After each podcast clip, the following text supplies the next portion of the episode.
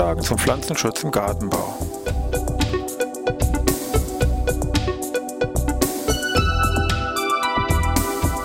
Ein wöchentlicher Podcast der Forschungsanstalt für Gartenbau an der Fachhochschule Weinstefan von und mit Thomas Lohrer. Für Gartenbaustudenten und alle anderen, die sich für Krankheiten und Schädlinge an Pflanzen, deren Biologie und Bekämpfung interessieren.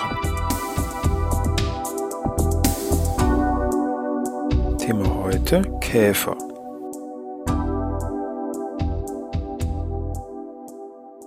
Ja, ich begrüße wieder zur neuen Podcast-Folge hier aus Weinstefan, Pflanzenschutz im Gartenbau. Pflanzenschutz haben wir es ja bei Schädlingen doch relativ häufig hier mit Insekten zu tun.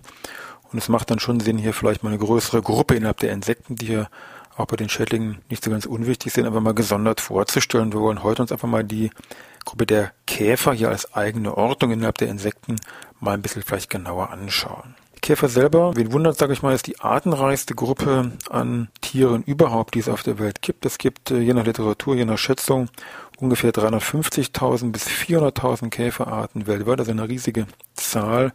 Und äh, davon verbleiben jetzt, muss man sagen, in Mitteleuropa ungefähr noch 8000 Arten, also 8000 Käferarten, die bei uns hier in Mitteleuropa vorkommen. Aufgrund der Vielzahl der Tiere ist klar, da muss irgendein System natürlich her. Systematik kennen Sie, fußt im Wesentlichen natürlich hier auf K. von Linné mit seiner Systema Naturae, was er da Mitte des 18. Jahrhunderts aufgestellt hat für Pflanzen und eben auch hier für diese betreffenden Tiere.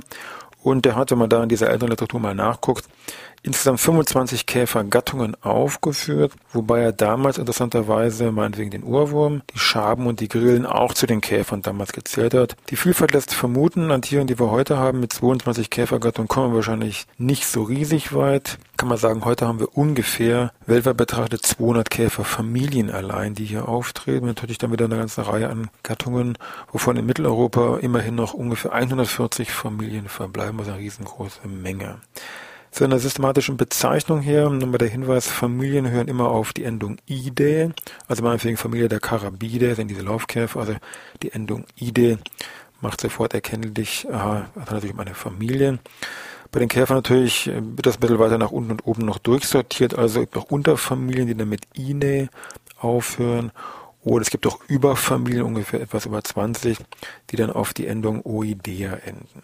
Vielleicht gleich zu Beginn schon mal der Verweis auf so wichtige Käferliteratur, auch jetzt zum Nachschlagen und auch im Wesentlichen hier als Bestimmungsquelle. Ältere Bücher, so begonnen hat es eigentlich im Wesentlichen mit dem Calver, hier mit C geschrieben, Mitte des 19. Jahrhunderts mit einem Band. Dann schon kurz Zeit später kamen weitere Bücher raus von dem Herrn Gangelbauer in drei Bänden Käfer Mitteleuropas.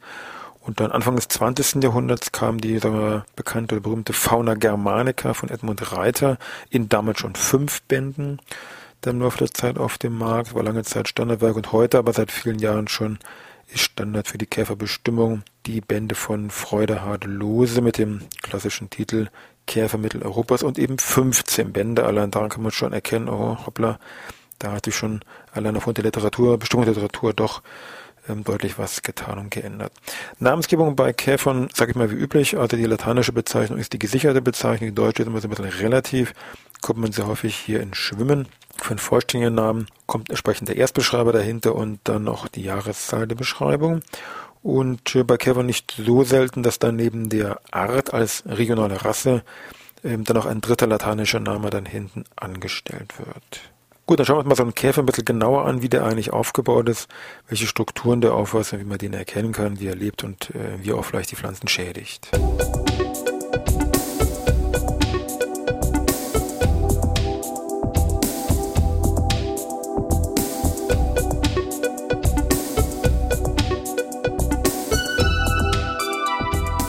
Ja, die Eckdaten vom Körperbau, von der Morphologie des Käfers sind natürlich relativ schnell gesteckt.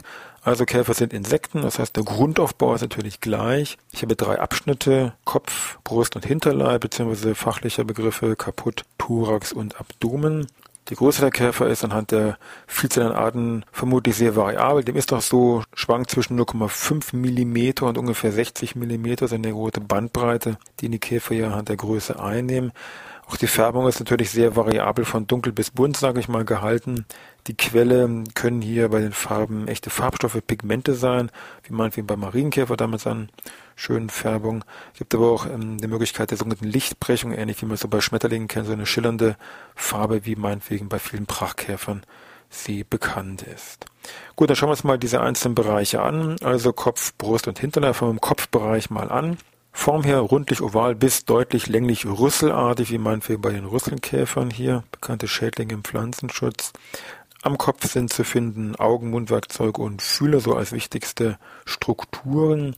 Augen sind Komplexaugen, sehr variabel von der Form, länglich, oval, nierenförmig, teils auch komplett gegliedert.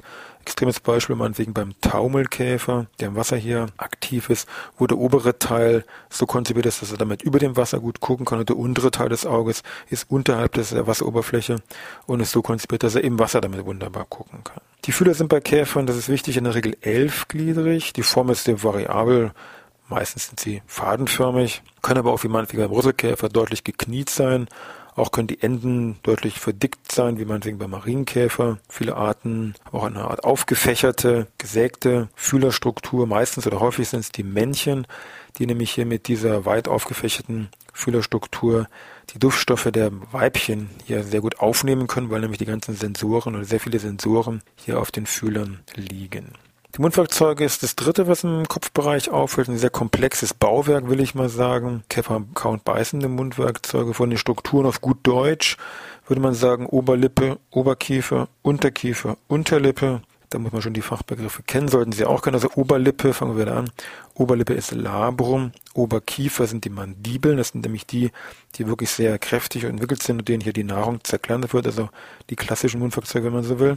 Dann habe ich eben die Unterkiefer, das sind die Maxillen und die Unterlippe das ist das Labium. Und äh, wichtig ist, ich habe eben neben dem Fühler, der eine gewisse Aktivität hat, habe ich eben hier im Bereich der Mundwerkzeuge auch noch entsprechende mehrgliedrige Taster, und zwar im Bereich der Maxillen und im Bereich des Labiums, die sogenannten Palpen, und dementsprechend wird hier von Labialpalpen und Maxillarpalpen gesprochen, also auch im Mundbereich, sage ich mal, habe ich etwas Fühleartiges in Anführungszeichen. Also daran merkt man schon relativ komplexer Aufbau hier solche Mundwerkzeuge von Käfern im Speziellen oder auch Insekten eben allgemein.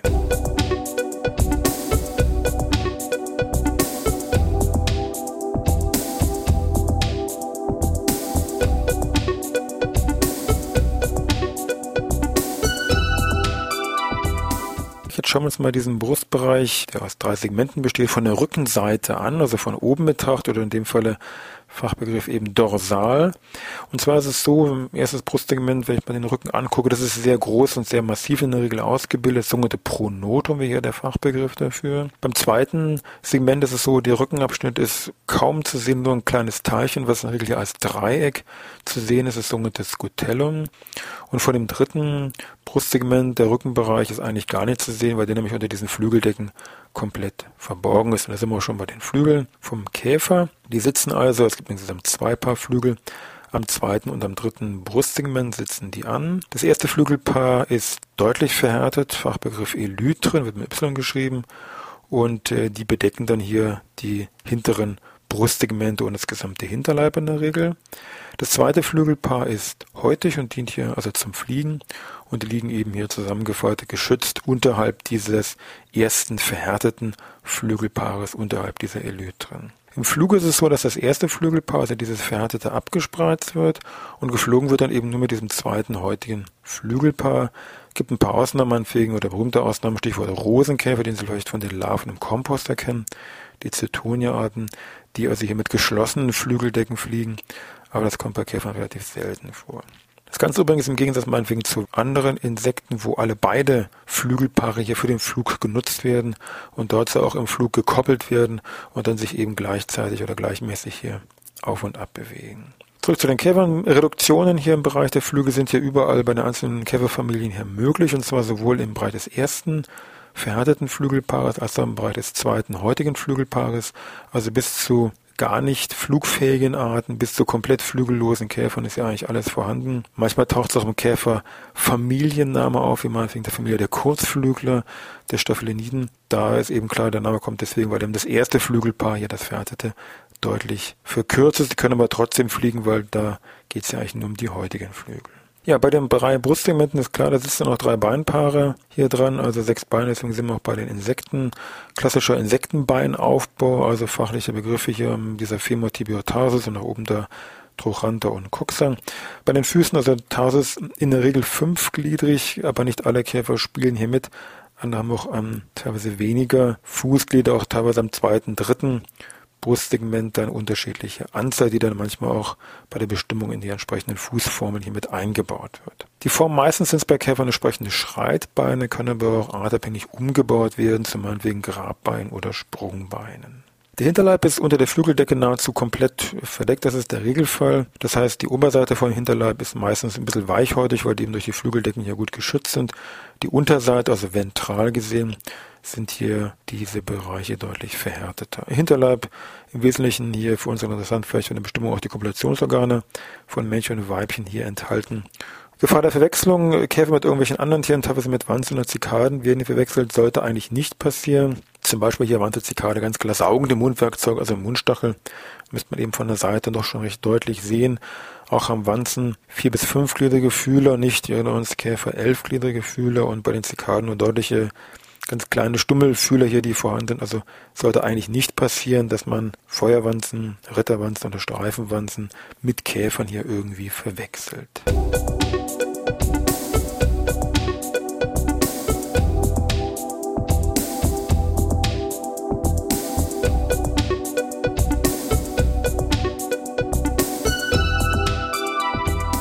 Schauen wir zum Schluss mal die Entwicklung der Käfer und die Nahrungsquellen mal an. Käfer zählen wie auch Schmetterlinge, Hautflügel oder Zweiflügel, also Fliegen und Mücken, zu den Insekten mit einer vollständigen Entwicklung, also holometabole Entwicklung, also Ei, Larve, Puppe und dann kommt das betreffende Imago.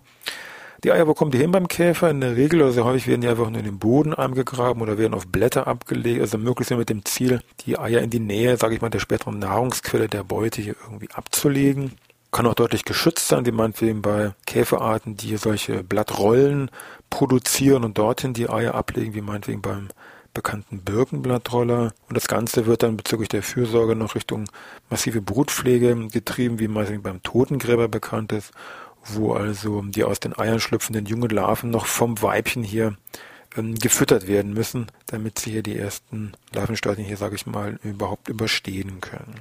Die Menge an Eiern, die abliefert, ist ebenfalls sehr unterschiedlich, auch oft durch die Biologie gekoppelt. Also meinetwegen bei Marienkäfern ist die relativ gering, sagen wir mal 100 Eier oder sowas. Vielleicht auch ein paar mehr, klar, weil einfach die Eier relativ gezielt in die Nähe äh, der späteren Nahrungsquellen, Blattläuse etc. abgelegt werden. Bei meinetwegen Ölkäfern sieht das ganz anders aus. Da werden die Eier am Boden abgelegt. Nahezu mehrere tausend Eier müssen hier abgelegt werden weil aus den Eiern schlüpfende Larven, die müssen irgendwie gucken, dass sie in die Nester von bestimmten Erdbienen irgendwie hier per Flug in übertragen werden, was mit Sicherheit eher zufällig passiert und deswegen aber die, die Schwundrate relativ äh, groß ist. Also das ist aus, von der Natur schon so ein bisschen hier, sage ich mal, so weit ausgeglichen. Von der Nahrung her, für unseren Pflanzen interessiert mehr die ganzen Pflanzenfresser, die auch bei Käfern sehr massiv hier vorkommen, also phytophage Arten. Je nach Wirtspflanzenspektrum gibt es eben Mono-, Oligo- oder Polyphage Arten, die dementsprechend bestimmte Pflanzen, wenige oder viele Pflanzen hier vom Wirtspflanzenspektrum begrenzt sind. Das kann so sein, dass wie mal bei den Blattkäfern es ist, dass Larve und Käfer gleiche Nahrungsquelle haben, also an den Blättern bestimmter Pflanzen fressen. Kann auch sein, wie man beim Schnellkäfer, dass die Larven, die Drahtwürmer, sie an den Wurzeln fressen und die Käfer später hier mit den Wurzeln gar nichts am Hut haben, sondern hier im Bereich der Blätter so ein bisschen rumfressen. Also schon beide Stadien Phytophag, aber eben ganz anderer Ort an der Pflanze. Andere Nahrungsquelle Räuber eben bei den Käfern, das sind die Karnivorenarten. Kann sein, wie meinetwegen hier beim Marienkäfer oder bei den Laufkäfern, dass Larve und Käfer Karnivor entsprechend sind und auch hier teilweise für Nutzungseinsatz unter Glas verwendet werden. Häufig werden die Tiere wirklich gefressen bei Käfern nicht selten, oder bei Laufkäfern ist häufig, dass eine sogenannte extraintestinale Verdauung durchgeführt wird. Das heißt, es werden Verdauungssäfte ausgebrochen, erbrochen, die dann diese Nahrung, sage ich mal, schon verflüssigen und wo dann die vorforderte Nahrung hier vom Käfer aufgesogen wird. Also nicht sehr appetitlich. Die letzte Gruppe sind die Allesfresser, die omnivoren Arten, die dann mehr so im Bereich Haushalt und Wohnungen auftreten, also mehr so im Vorratsschutz relevant sind. Bringen wir noch zum Schluss. Viele Käfer sind mit Pilzen assoziiert, darf man nicht vergessen. Direkt oder indirekt, direkt, weil sie wirklich dann Pilze als Nahrungsquelle, Spuren, Fruchtkörper entsprechend hier nutzen. Oder auch indirekt, indem sie selber, sage ich mal, teilweise ja Pilze richtig produzieren und davon leben. Also Stichwort Ambrosia-Pilz bei den Holzbrütern, also hier Borkenkäfer oder auch bei der Gruppe der Werftkäfer. Neben Pilzen ist auch Kot äh, artabhängig bei den Käfern häufig als Nahrungsquelle von Bedeutung, auch teilweise indirekt, weil sie nämlich hier an solchen Kothaufen nur als Räuber auftreten und dann hier solche Larven nachstellen, die sich in diesem Kot entwickeln. Ja, damit sind wir eigentlich auch am Ende mit unserem Podcast Pflanzenschutz im Garten, wo diesmal eben so ein Rundumblick Gruppe Käfer, wenn wir beibehalten. Irgendwann gucken wir uns nochmal diese anderen Gruppen an, die hier im Pflanzenschutz von Bedeutung sind. Ansonsten wünsche ich noch was, dann wieder bis nächste Woche Dienstag.